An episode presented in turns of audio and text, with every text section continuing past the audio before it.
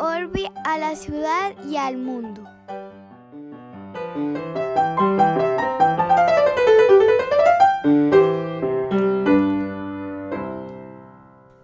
Buenos días, buenas tardes, buenas noches, don David.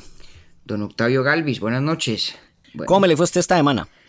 Bien, hombre, Octavio, bien. ¿Ya está mejor el verano por allá en Nueva York o no?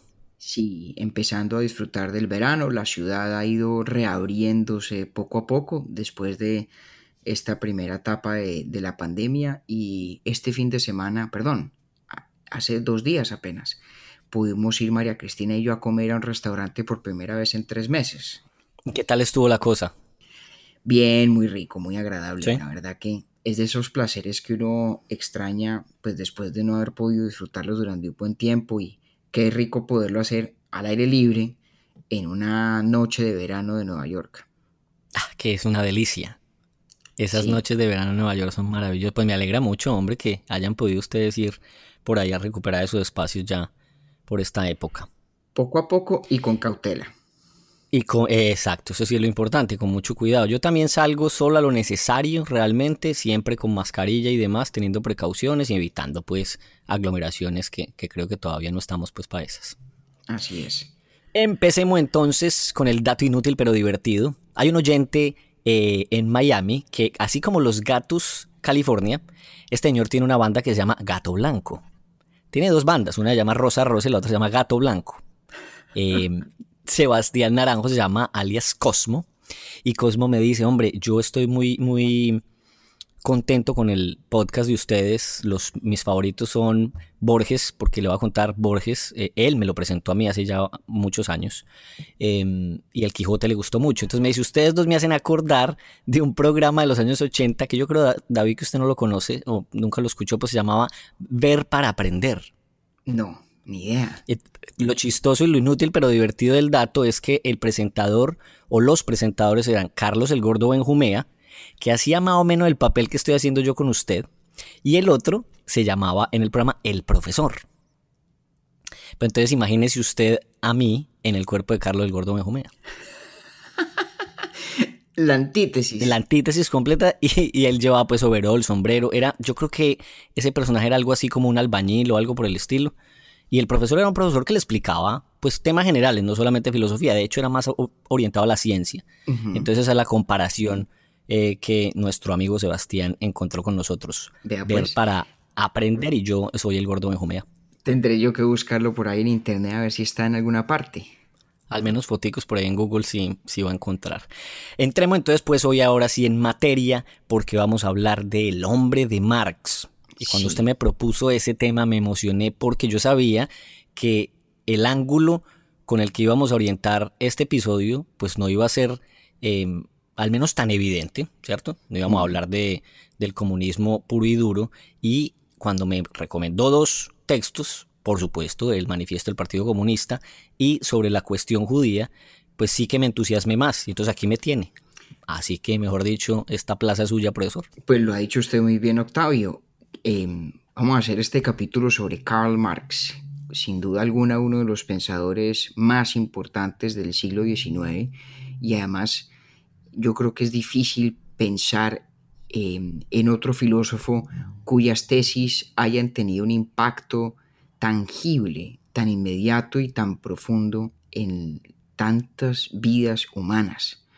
El siglo XX es en muy buena medida el siglo de Marx. El siglo XX es uno eh, cuya definición desde el punto de vista político es imposible de comprender si no es en relación con las ideas políticas de Karl Marx y de Friedrich Engels, naturalmente, eh, Así su es. amigo y compañero, y coautor de muchas obras importantes, entre ellas el Manifiesto del Partido Comunista.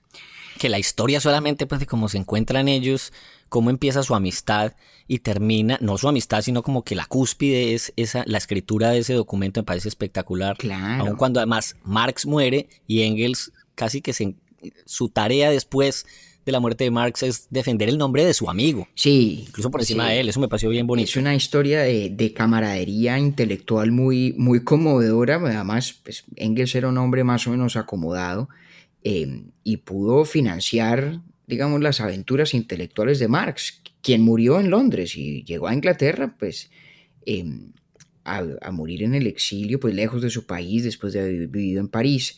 Em, que eso le iba a decir, que anduvo bastante, mucho, Marx. Mucho, anduvo mucho y tenía una vocación internacionalista muy fuerte en sus afinidades filosóficas y naturalmente en su actuar político, tanto así que fundó la primera internacional socialista que fracasó pues por sus desacuerdos con el gran anarquista ruso Bakunin. Pero bueno, lo que decía usted me parece importante recalcarlo. Hay una aproximación a Marx que es tal vez la más predecible, la más obvia, y es alrededor de la idea del comunismo, que es imposible de separar de la crítica que hace Marx del capitalismo. Y no es en ese tema en el que nos vamos a concentrar usted y yo hoy. Eh, lo que yo le propuse es que habláramos de la idea del ser humano en Marx, el hombre de Marx. Porque en realidad sus visiones acerca de lo que es defectuoso en un régimen capitalista o en un sistema capitalista y lo que es virtuoso y deseable del comunismo, pues todas esas ideas en Marx están en últimas fundadas en una antropología filosófica en una concepción filosófica del ser humano y en qué consiste la realización de la persona humana, que es la que en últimas justifica esas otras eh, partes de su teoría. Entonces, yo creo que para uno entender a Marx, bien sea para quienes sienten afinidad con sus ideas o incluso para los que sientan aversión por ellas, hay que empezar por entenderlo desde esa antropología filosófica fundamental que se deja ver en algunos elementos del manifiesto del Partido Comunista, pero que realmente aparece por primera vez con alguna claridad en ese otro texto que usted mencionó, que yo le sugerí que leyera, que se llama La cuestión judía o sobre la cuestión judía. Entonces, yo diría que para empezar a pensar a Marx desde esa óptica, tenemos que partir de, una tesis esencial, y es que para Marx el ser humano es fundamentalmente lo que él llamaba homo faber. En latín, el hombre que hace cosas, el hombre que crea cosas, el hombre que trabaja. Para Marx, la realización de la vida humana consiste en la actividad creativa, en el crear, en lo que él llama eh, la objetivación de la persona, es decir, el volver exterior, palpable, asible, real en el mundo, lo que uno tiene en la mente. Y claro, al externalizar, al volver objeto lo que tengo yo en mi mente, lo vuelvo también público, ¿no? La gran característica, de, o una de las grandes características de la mente es su extraordinaria privacidad, ¿cierto? Yo no puedo leer la mente de nadie, ninguna otra persona puede leer la mente mía. Pero lo que hago, lo que creo, lo que produzco, aquello que manifiesta mi naturaleza como Homo Faber, es inmediatamente público y está puesto allí, en el universo compartido entre las personas humanas. Esta idea del Homo Faber es el punto de partida esencial. Y usted recordará, Octavio, que el gran tema que le inquieta a Marx en la cuestión judía es el tema de lo que él llama la emancipación o la liberación. ¿Cómo hacer que el hombre sea libre? ¿Sí? Y en ese texto Marx dice, hombre, es un gran error del liberalismo burgués pensar que el hombre se hace libre a través de la libertad política. El derecho al voto, la garantía de, unos, de unas protecciones jurídicas básicas, lo que llamamos derechos fundamentales, el derecho a la representación política, todo aquello está bien, pero no es fundamental.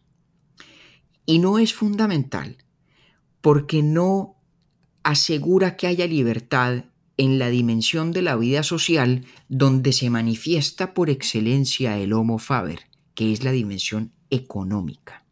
La relación entre lo que uno necesita para vivir, para subsistir, y la naturaleza, ¿sí? el mundo físico y material. Y aquí está la raíz de esa doctrina tan famosamente marxista del materialismo dialéctico, ¿cierto? Que tiene un aspecto como filosofía de la historia, que cuenta la historia de la humanidad como una narración o una sucesión de distintos estadios del desarrollo económico o de las estructuras que rigen la vida económica social, pero que filosóficamente hablando es materialista en la medida en que sostiene que la realidad social fundamental, la realidad del hombre más básica, más importante de todos, es la realidad económica. Y usted recordará, Octavio, en ese texto, que Marx dice es que sin emancipación total, la emancipación, política es, es, adjetiva, es secundaria, es maquillaje, ¿sí?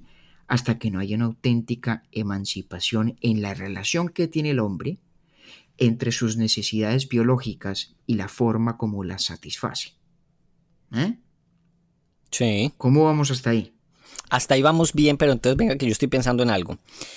Eh, Marx, yo quiero saber si Marx traza una diferencia entre una libertad, digamos que entiende ese concepto de libertad desde dos puntos eh, distintos, el de la creación, que parte, digamos, de la mente, el arte lo contempla ahí, si yo mal no estoy. Correcto. Pero tengo aquí una pregunta y es porque él también dice en el mismo texto que el trabajo tiene una connotación directamente económica y que es la adquisición de esos bienes lo que le niega esa misma libertad. Entonces ahí yo estoy como un poquito enredado. Muy bien, pero eso, esa es la pregunta fundamental, Octavio, porque si bien el trabajo en general es como actividad creativa, digamos, la, el vehículo esencial de la realización humana, del florecer del ser humano, hay ciertos sistemas económicos o ciertas formas de la vida económica en sociedad donde el trabajo se separa de ese ímpetu creativo. Ese fenómeno se llama alienación, que viene del latín alieno, es decir, ajeno, otro, ¿sí? A, la persona que, que, era esclava a la luz del derecho romano se le decía que estaba eh, alieno iuris, bajo el control o la autoridad de otro. Exacto. que es cuando él dice, pues, perdón, ahí en el, en el manifiesto, eh, sin entrar pues de lleno en el comunismo, pero es cuando él ya justifica su tesis diciendo eh, esa alienación es lo que acaba con la libertad del individuo porque él ya lo que está es trabajando, dedicando, digamos, su labor eh, al servicio de adquirir un dinero para pagarle los bienes a los mismos que lo está trabajando. Entonces, ahí, digamos que eso hace parte como de su justificación, ¿verdad? Correcto, totalmente, exactamente así. Pero entonces es muy importante entender qué es este fenómeno de la alienación en Marx. Entonces, decíamos que si el hombre es por encima de todas las cosas homo faber, hacedor de cosas, creador de cosas, una criatura que coge el mundo natural y lo transforma para darle la estructura o hacerlo expresión de lo que ese ser humano lleva en su mente, en sus entrañas, ¿sí? esa objetivación de lo que tengo yo en mí, si eso es el Homo Faber en su nivel más esencial, pues ¿qué ocurre cuando mi trabajo, cuando mi actividad creativa no responde en lo absoluto a mi propio ímpetu creador, sino que responde a los intereses de otro? Esa es la alineación.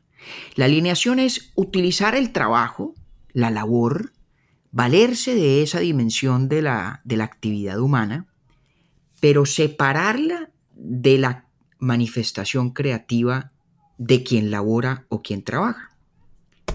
Esa separación hace que lo que yo creo en el mundo a través de mi trabajo, lo que externalizo, lo que vuelvo objeto, ¿sí? No sea en realidad una manifestación de quién soy yo. No, no es una objetivación de mi yo, sino de los designios de otro. Y por eso ese fenómeno de la alienación del trabajo es inseparable del fenómeno del dominio o de la dominación.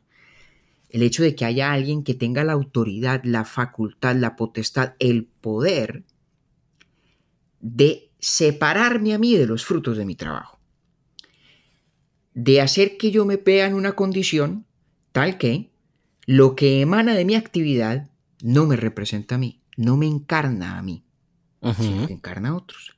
Y es en esa medida precisamente que la alienación es la antítesis de la emancipación, que es a la vez el, florecer de la persona humana.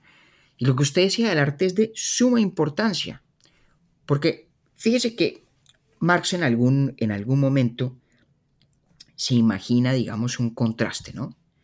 ¿Cómo funciona la vida en sociedad hoy entre nosotros? Y a este nivel de descripción es tan cierta del siglo XIX en el que vivió Marx como del siglo XXI en el que vivimos nosotros. Básicamente yo trabajo, ¿cierto? Sí. Y yo de esa manera externalizo unas cosas, ¿sí? unos propósitos, unos fines, pero que en última no son los míos. Yo trabajo para quien me paga un sueldo, ¿no? Así es. Y por lo tanto, y retomo lo que usted dijo, yo no trabajo para directamente suplir mis necesidades a través de los frutos de mi trabajo, sino para obtener los medios que me permitan Exactamente. luego ir a suplir mis necesidades. ¿Sí? Entonces, fíjese que si la labor es la manifestación esencial de lo que significa ser una persona humana, en este estado de cosas, esa labor ya ni siquiera está mo- motivada o tiene la capacidad de suplir mis necesidades directamente, sino que al contrario lo que expresa y lo que manifiesta sobre mí es mi dependencia de otro. Entonces pasamos de un mundo, tal vez imaginado, en el cual el Homo Faber ve en los productos de su actividad la objetivación de sus fines, de sus anhelos, de sus propósitos, de su ímpetu creativo, a un mundo donde la objetivación de mi labor, ¿sí? su manifestación concreta en el mundo, no tiene nada que ver con mi voluntad o mi ímpetu creativo, sino todo que ver con mi falta de poder, con mi dependencia de otro. Ujú. Volvámoslo muy concreto. Es muy distinta la situación de una persona que de pronto después de muchos años de trabajar se jubila, tiene una pensión y le da por, por adoptar el hábito de la jardinería, cosa que yo aspiro a hacer cuando me jubile. Yo quisiera dedicarme a cultivar un jardín. Y mi actividad el cultivar el jardín, el proceso de cuidar unas plantas que van floreciendo y van creciendo, es en últimas una manifestación en el mundo real, en el mundo objetivo, físico, material, de unos fines profundamente míos. Totalmente. Mi jardín me encarna a mí, ¿eh? en este Ah. escenario imaginado donde yo estoy jubilado. Tanto que yo viviría al lado de la casa suya, pues para que usted me diera las cosas de su jardín, porque yo Para no, que, lo pueda, no voy. pa' que lo pueda disfrutar. Eh, Exacto. Pues muy distinta es esa la situación de una persona. Imaginémonos tal vez una historia que no es, no es del todo ficticia, ¿no? Podríamos imaginarnos algún inmigrante que llegue a este país, a los Estados Unidos, a lo mejor sea profesional. Imagi- Imaginémonos que el personaje sea médico, ¿no? Que esa haya sido su profesión, llegó acá, tuvo que inmigrar a los Estados Unidos por una razón u otra, y no hallando más alternativa eh, para procurar su ordinario sustento, como diría Cervantes, eh, pues termina consiguiendo un trabajo en, un- en una firma de jardinería donde tiene que dedicar 8, 9 y 10 horas a los jardines de otros. Esa actividad, si bien puede ser la misma a cierto nivel de descripción, ¿sí? yo riego mis matas en Así jardín es, soñado, este personaje que nos estamos imaginando riega unas matas en un jardín ajeno. ¿sí? La actividad en cierto nivel es la misma, pero la no misma. tiene la misma significación. De ninguna manera. Y si para mí el cuidado de ese jardín hipotético de mi jubilación manifiesta el hecho de que yo haya cumplido un sueño, la aspiración de pensionarme, y manifiesta mi sensibilidad hacia la vida vegetal y mi gusto por la estética del mundo natural y tantas otras cosas, la actividad de este otro personaje que nos estamos imaginando no expresa nada de eso. Expresa por el contrario, como diría Marx, eh, el hecho de que depende de otros, de que no tiene poder, no tiene autosuficiencia. Entonces este es el jardinero inmigrante está alienado, don David y su jardín en el retiro es- está emancipado. Por lo menos en esa dimensión muy circunscrita nuestro ejemplo, sí. Sí, Y, y- como para entender al menos eh, sí, la generalidad del concepto, porque así fue como yo lo vi también en los textos de Marx. exactamente. Y en alguna parte, en alguna parte dice Marx una cosa muy, muy importante. Y es que en última instancia, ¿sí?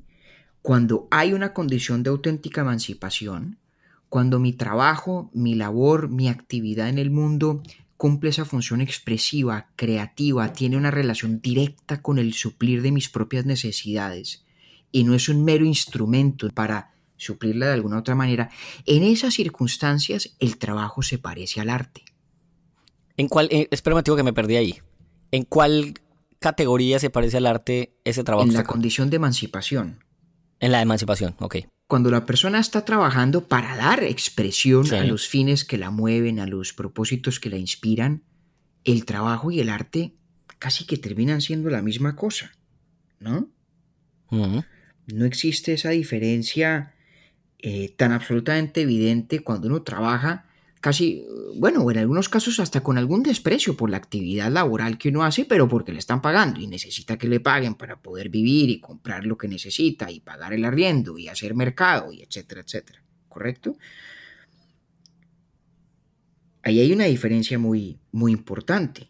Y no es en vano que en, algún, en alguna parte eh, Marx dice que en una sociedad auténticamente emancipada, en una sociedad comunista, él cree que ese es el modelo de la, sociedad donde el hombre está libre y es emancipado, mm. dice, la línea entre el arte y el trabajo se va difuminando si es que no se pierde por completo.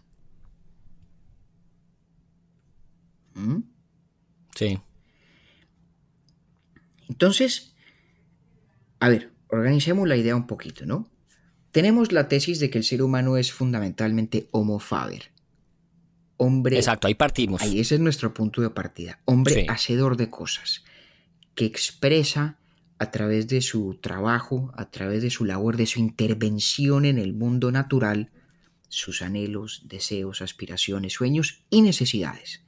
Sí. Y luego está la condición de la alienación, cuando el hombre se siente distanciado irreparablemente de su actividad creativa y productiva, cuando aquello en lo que trabaja no tiene ninguna significación intrínseca para sí, sino es mero instrumento.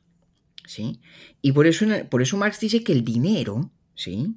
el dinero es la expresión física perfecta de la alienación. ¿Sí? Sí. Porque, Lo vi un par de veces ahí. Claro, porque el dinero es un poco lo que la actividad de regar esas plantas es para nuestro jardín de inmigrante imaginario. No tiene absolutamente ningún valor en sí mismo, salvo el valor que tiene porque puede procurarnos otras cosas. Ajá. Pero entonces, fíjese, el gran, el gran descubrimiento, diría yo, psicológico de Marx. Y hay otra cosa que me llama mucho la atención y es como dice él que las religiones dignifican el trabajo en función de que es lo que permite, es el medio que permite al individuo adquirir los bienes necesarios para subsistir. Es decir, que ahí hay casi que una validación de ese dinero que usted estaba hablando hace un rato. Claro, porque es que aquí entra una de, los, de las tesis importantes asociadas al materialismo dialéctico.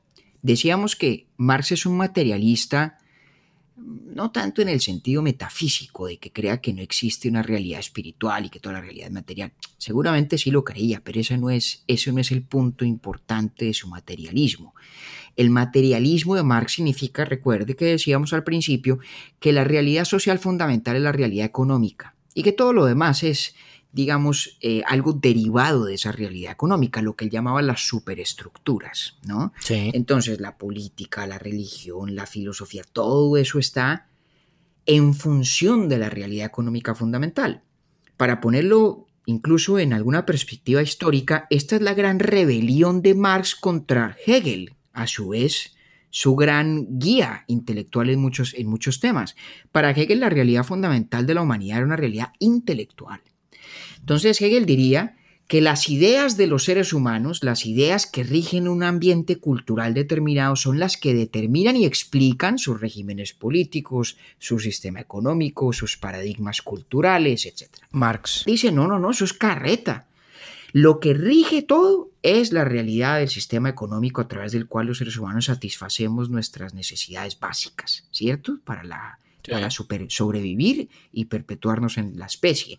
Y en cambio, la política, los derechos humanos en esa concepción, digamos, eh, del liberalismo del siglo XIX y la filosofía misma son apenas expresiones. Eso es lo que significa ser superestructuras de esa realidad económica subyacente. ¿sí? Entonces, fíjese que en su análisis de la sociedad, o de las dimensiones de la vida social, Marx es muy coherente con su tesis del Homo Faber, ¿sí? Porque es, sí que lo es. es Homo Faber, no Homo cogitans. No es el hombre pensador, es el hombre hacedor de cosas. Y aquello que piensa en última se explica por aquello que hace. La primacía de la relación material, palpable, corpórea casi, entre el ser humano con la naturaleza y no de las ideas y las elucubraciones abstractas que, por ejemplo, Hegel creía que eran en realidad fundamentales. Claro, si usted ve la cosa así, entonces la religión ¿qué es? La religión no es un fenómeno básico de la vida social. Digo básico en el sentido de que no es fundamental y explica a los otros, sino es derivado, es decir, se explica en función de los otros elementos que sí son básicos o fundamentales. Para ser más concretos, la religión, la filosofía, las doctrinas políticas, en la visión de Marx, lo que hacen es ser parte del aparato ideológico de una sociedad. El aparato ideológico cumple la función de legitimar y justificar las relaciones asimétricas de poder que tienen asiento en el sistema económico.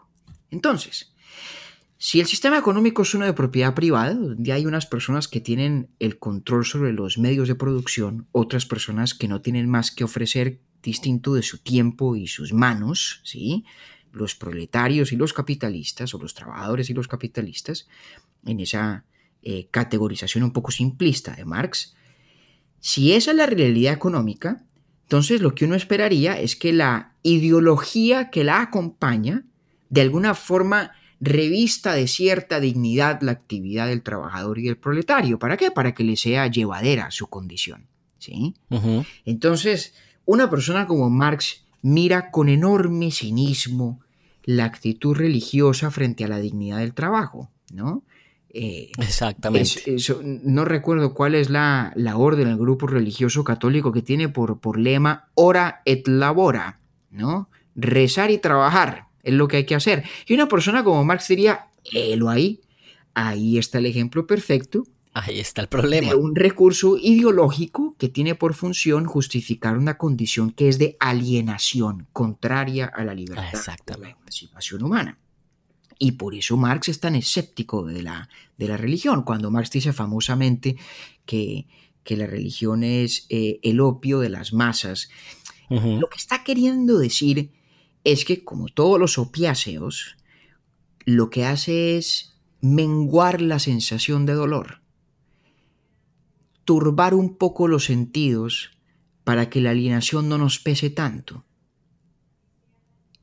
Y no solo la religión, ciertas filosofías también. Ahí está su texto extraordinario de la, lo que él llama la ideología alemana, a la que él critica eh, a varios de sus contemporáneos, naturalmente a Hegel y a muchos otros, precisamente por crear sistemas de pensamiento que en la lectura de Marx lo que cumplen es la función de legitimar relaciones asimétricas de poder. que incluso cuando él, y que además lo dice ampliamente, separe el Estado de la religión y va a ver que cuando esa, eso esté separado, la religión desaparece también. Claro. Y eso tiene, eso, tiene una razón de ser que es importante a la luz de otra arista del pensamiento de Marx, que también es heredada de Hegel. Y es, bueno, de Hegel y de Rousseau. Y es la naturaleza profundamente social del ser humano. ¿Por qué la emancipación política es insuficiente? Porque la emancipación política casi siempre se le ofrece a la sociedad como un opiáceo también. Aquí tienen ustedes el derecho al voto, aquí tienen el derecho a la libertad de asociación, ya, no se necesita más, cada uno en el foro público, en el ágora ciudadana es libre e igual, pero de puertas para adentro, ¿no?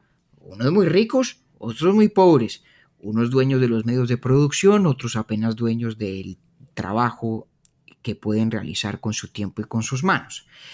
Y la emancipación política, cree Marx, lo que busca es un poco ocultar ese problema de puertas para adentro, esa realidad de que unos viven en condiciones de libertad y otros no, porque unos están alienados de su trabajo y otros no. Bueno, muy bien. Acto seguido, señala Marx, que ese intento de crear la división entre lo público y lo privado, ¿cierto? Somos todos conciudadanos iguales en lo público, pero en privado cada uno en su casa eh, tiene su propio castillo, lo que, lo que llama la, la, separación entre el burgués y el ciudadano, ¿no? Ajá. Esa idea de que en privado cada quien es lo suyo y cada quien verá, ese individualismo de la sociedad civil y de la economía de mercado, naturalmente, que es el, blanco principal de sus críticas, lo que busca es distorsionar la profunda sociabilidad humana. Dice Marx en la ideología alemana que es tan profundamente social la naturaleza del hombre que la autoconciencia, el hecho de ser consciente de mí mismo, es un fenómeno social. Porque dice muy sencillo. Si no hubiera comunidad, si no hubiera socialidad, y sociedad, no habría lenguaje. Sin lenguaje no habría pensamiento y sin pensamiento no habría la capacidad de ser conscientes de nosotros mismos. O sea que incluso la autoconciencia, en principio o en apariencia, el más íntimo de todos los fenómenos. Ajá, requiere de la socialización. Es, y no, y va más allá de eso. No solo requiere la socialización como una condición previa, es, dice Marx, un producto social. Un producto social. Es un producto social. Entonces, si hasta mi propia conciencia es un producto social, pues obviamente que la cultura como un todo, las ideas, los sistemas económicos, los sistemas políticos, pues claro que son a su vez productos sociales. Sí. Pero si algo es un producto social, significa que no es algo que ocurra naturalmente. Nos devolvemos aquí a la distinción que hicimos hablando de Rousseau hace algunas semanas no es hechura de natura, es artificio. Es hechura de los hombres. Y aquí ocurre la más dolorosa de las formas de la alienación. Y es cuando un ser humano se siente absolutamente ajeno, no solo no partícipe, sino víctima del universo social en el que vive. No puede ver en ese universo ni siquiera un atisbo de su propia autoría. Imagínense lo que hablábamos sobre el ejemplo de nuestro jardinero inmigrante que se siente alienado de su trabajo, distanciado de él, sin ningún apego por lo que ese trabajo manifiesta de sí, y vuelva a lo grande. Vuélvalo una persona observando la totalidad del mundo social en el que vive y diciendo, yo no tengo ninguna coautoría en este mundo, en este universo cultural y social, de instituciones y de ideas y demás. ¿no? Y por eso es que Marx creía que el comunismo tenía que tener, y de hecho tenía en su modelo ideal, un carácter profundamente democrático, porque creía Marx que daba lugar a una forma de participación mucho más profunda que el voto. Es participación en la co-creación de un mundo social compartido. Claro, visto en esa perspectiva, tener uno un voto entre millones para elegir a un fulano que gobierne, pues es una cosa minúscula, casi insignificante. Y Marx por eso cree que ese ímpetu democratizador que en el liberalismo del siglo XIX, diría él, busca aplacar a las masas alienadas, cuando uno coge ese ímpetu y lo lleva a su máxima expresión, de hecho lo que conduce es algo así como a la doctrina del comunismo, al menos en la versión suya. ¿Por qué habla Marx tanto del hombre egoísta? A referirse al, burgués y a, los y a los conceptos de, pues, de libertad. Porque lo critica como una deformación de la noción de libertad. ¿sí? En el modelo burgués, cada ser humano es, y Marx utiliza esta palabra que es muy importante en la historia de la filosofía, cada ser humano es como una mónada. Es decir, como una especie de átomo absolutamente encerrado sobre sí, sin ninguna conexión con nada externo. Esta, palabra viene de la metafísica de Leibniz, de la monadología de Leibniz, de la que hablaremos algún día. y es la idea absolutamente atomista Em, de la socialidad, perdón, de la individualidad humana. Cada quien a lo suyo. En ese modelo, del hombre, que Marx cree que está totalmente equivocado, la libertad consiste en que me dejen hacer lo que me dé la gana. No se metan conmigo. Déjenme como a buena mónada en paz. Exactamente. ¿Sí? Por eso esa, esa dualidad que él tanto critica entre el burgués y el ciudadano. Como ciudadanos, sí, vamos todos juntos a la ágora pública en condiciones de igualdad, tomamos determinaciones comunes sobre nuestro destino, pero, pero, de puertas para adentro a mí me dejan quieto. Y yo soy amo y señor de lo mío. ¿Sí? Ah, exactamente. Y a Marx le parece que eso es distorsionado. Porque si la realización del ser humano como Homo faber consiste en esa actividad creativa que exterioriza, que vuelve objeto en el mundo lo que más profunda e íntimamente soy, quiero y anhelo, pues no es posible pensarnos como seres libres y emancipados en esa condición atómica o de mónadas, por lo que decíamos al principio. Cuando yo externalizo, cuando yo creo, cuando yo hago algo, los frutos de mi actividad entran al universo público. Están allí son objetos en el mundo natural y de hecho requieren de la interacción con otros para que yo pueda hallar satisfacción y confirmación del valor de lo que he hecho como Homo Faber. Lo que Hegel llamaba la dialéctica del reconocimiento. ¿Sí? Pongámonos de nuevo, el ejemplo del arte es perfecto, porque es que Marx... Es que yo le quiero poner un ejemplo más puntual. Por favor. Urbi et Orbi Podcast. Correcto. Real, sí. Claro. Es decir, nosotros estamos en, nada más distinto a un régimen comunista, pues que este no, no hay. Esto es un ejercicio completamente autónomo que usted desde el primer capítulo lo ha descrito de una manera muy bonita, que a mí me gusta mucho, que es, que es un ejercicio que hacemos por puro, por puro deleite y goce. Sí. Aquí hay una energía creadora y creativa que al menos usted y yo como interlocutores cada semana la sentimos y que estamos acompañados de cinco gatos que nos escuchan muy juiciosamente cada semana. Alienación no puede haber menos, pues, porque esto de pronto da más pérdidas que, cualquier otra cosa. Sí. Entonces, entonces, ¿cómo me explica usted o, cómo me saca usted a bailar a Marx en, un ejercicio de estas características? Pues que no, es el único, ni más faltaba, pues, en el mundo.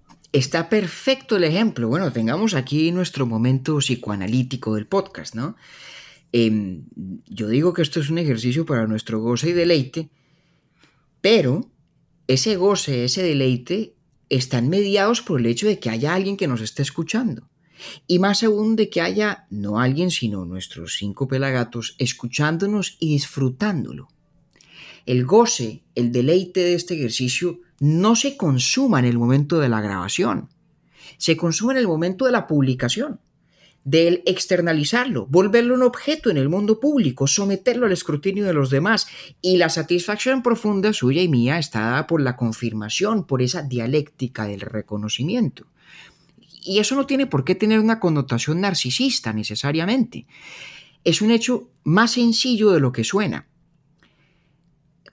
esa dialéctica del reconocimiento, esa necesidad de hacer público y manifiesto lo que uno lleva dentro de sí en el espacio compartido, social de las personas.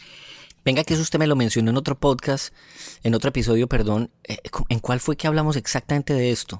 Ayúdeme a acordarme de cuando estábamos tocando. Hombre, no me acuerdo exactamente en cuál episodio, pero sí sé que lo mencioné haciendo alguna alusión a Hegel claro. Sí, creo que fue Hegel, totalmente. Es uno de sus grandes, digamos, descubrimientos de nuestra psicología moral o, o, de la antropología profunda del hombre, ¿no? Y es el hecho de que nuestra concepción de nosotros mismos está mediada porque haya algún grado de reconocimiento y validación sobre ella de parte de terceros. Pero entonces, viene muy al caso su ejemplo. ¿Por qué es Urbi et Orbi una fuente de tanta satisfacción para usted y para mí, que en estas horas de grabación nos podemos considerar auténticamente emancipados, ¿no? pues lo es, primero, porque no lo estamos haciendo por propósitos instrumentales que permitan luego satisfacer nuestros deseos o nuestras necesidades, ¿no? La realización del podcast es la satisfacción del deseo mismo. Así es. De manera inmediata, no mediada por algo más. ¿Correcto? Si usted y a mí no nos gustara la filosofía y tuviéramos que hacer este podcast porque nos pagan por hacer el podcast para nosotros poder vivir a su vez, pues estaríamos alienados de la actividad del podcast.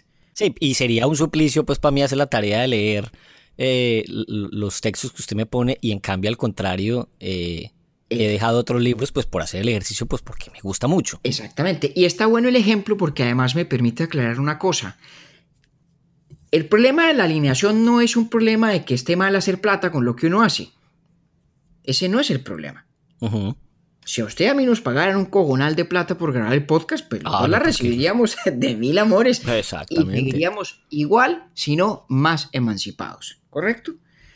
Tal y en la teoría de Marx, de hecho, Marx nunca dice que el capitalista está alienado en algunas partes tiene críticas de la condición moral del capitalista por otras razones, pero el fenómeno de la alienación no es agudo en el caso del capitalista que está haciendo plata. Ese no es el problema. El problema no es hacer plata. El problema es que con el fin de satisfacer las necesidades básicas, tenga uno que dedicar su energía y su fuerza creativa a algo que es absolutamente ajeno a lo que uno quisiera hacer, a lo que uno quisiera expresar y materializar en el mundo. Fíjese que después de todo, y al cabo de todo este rato hablando de Marx, lo que hay allí es una intuición humana muy básica y muy, muy elemental, de un gran sentido común.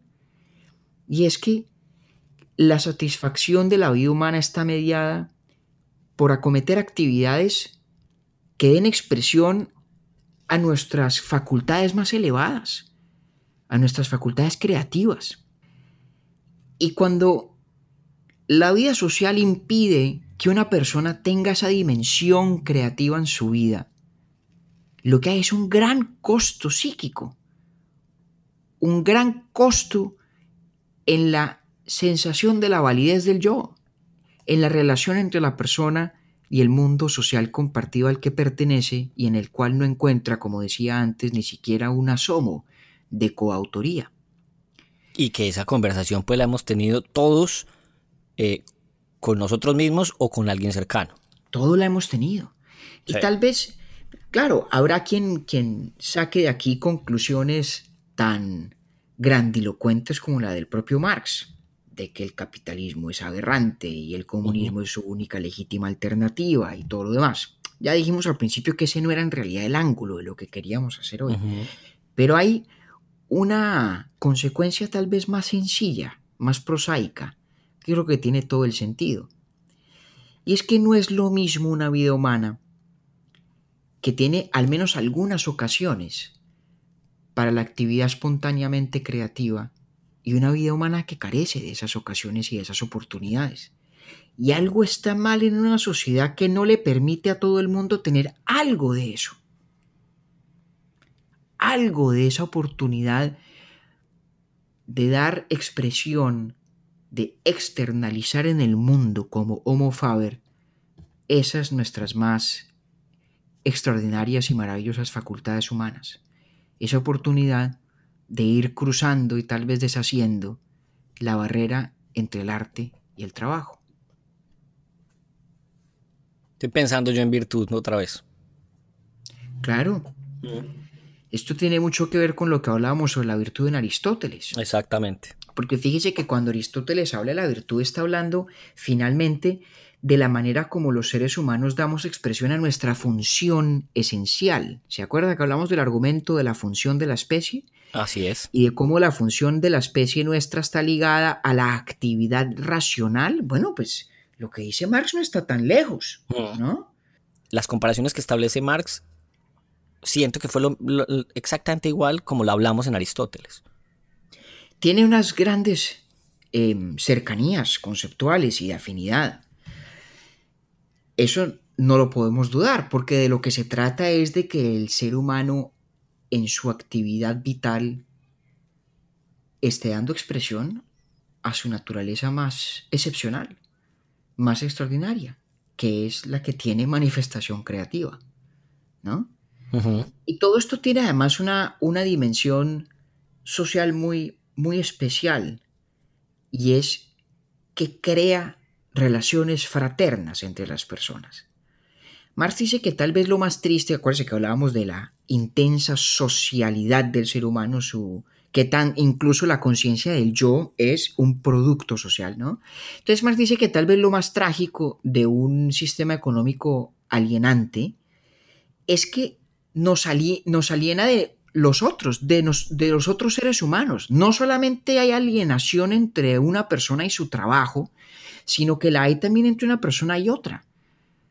Nos sentimos, digamos, más ajenos en ese universo donde cada uno es una mónada una vez se cruza el umbral de la privacidad y nos quitamos el sombrero del ciudadano y nos ponemos el del burgués.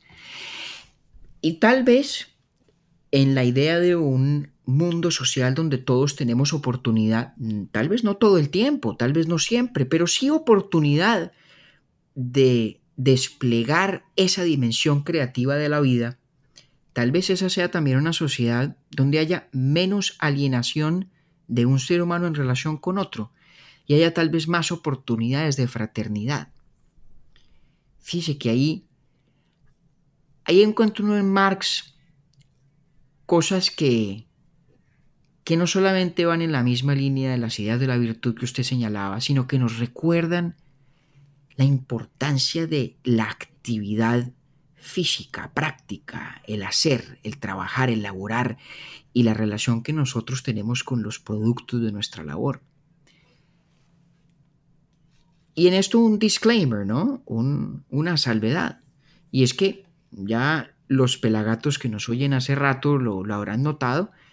Eh, usted y yo, Octavio, siempre hacemos el ejercicio de ser lo más exegéticamente generosos que sea posible. Es decir, tratamos de interpretar a los filósofos de quienes hablamos de la manera más solidaria que se pueda, siempre buscando hallar en ellos qué pistas hay que, si no verdades, sean buenas candidatas a hacerlo al menos. Y lo hemos hecho hasta ahora, sí. Yo creo que lo hemos hecho decentemente hasta ahora. Y por eso es tan importante volver a este Marx.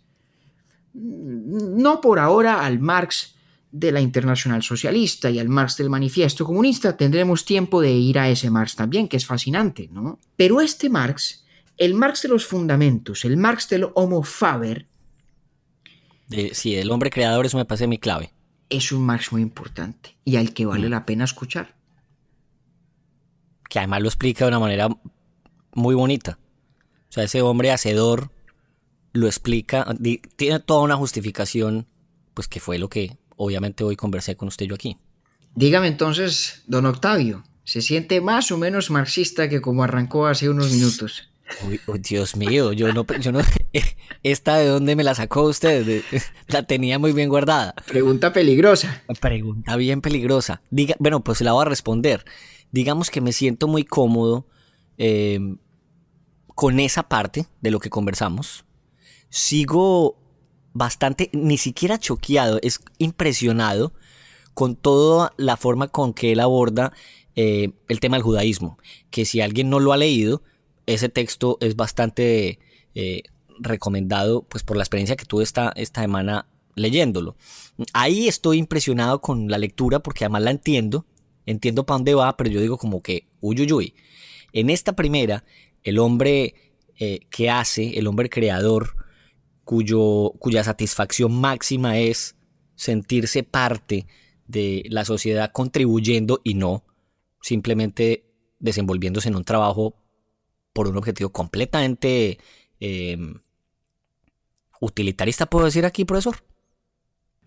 Más sí, o menos. Yo creo, ¿Sí? yo creo que sí, porque, porque es una relación donde el valor del trabajo es instrumental y no es intrínseco, no tiene significación intrínseca. Tiene usted razón. Eso, eso a mí sí me vea que sí aprendí alguna cosa del utilitarismo. Yo, que, yo que terminé el podcast tan triste. Y además le quiero decir una cosa, es que el utilitarismo, incluso para el propio Marx, es la filosofía moral por excelencia del capitalismo decimonónico. ¿no? Fíjese que usted está, usted está siguiendo la pista correcta. Vea usted, para que vea que, que, a veces es que no confío en que sí, había, que sí aprendí. No desconfíe tanto, hombre, don Octavio. No desconfíe tanto. Téngase más fe.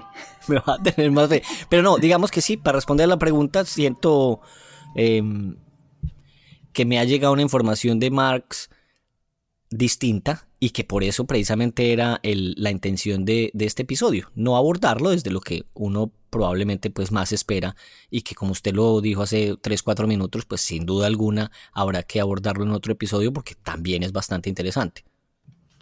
Lo tendremos que hacer sin duda. Compañero, muchas gracias como siempre. Entonces recordemos urbi et orbi podcast gmail.com en Instagram. En Instagram eh, digamos que la cosa la tomamos más suave, hacemos memes, contamos las historias de una manera pues un poco más ligera y también se llama arroba urbi et orbi podcast en Instagram. Em, estamos en todas las plataformas de streaming para que nos recomienden por ahí con sus amigos. Y yo creo que ya es todo por hoy, ¿sí no, compañero? Es todo por hoy, don Octavio. Y es mucho. y, es, y es bastante.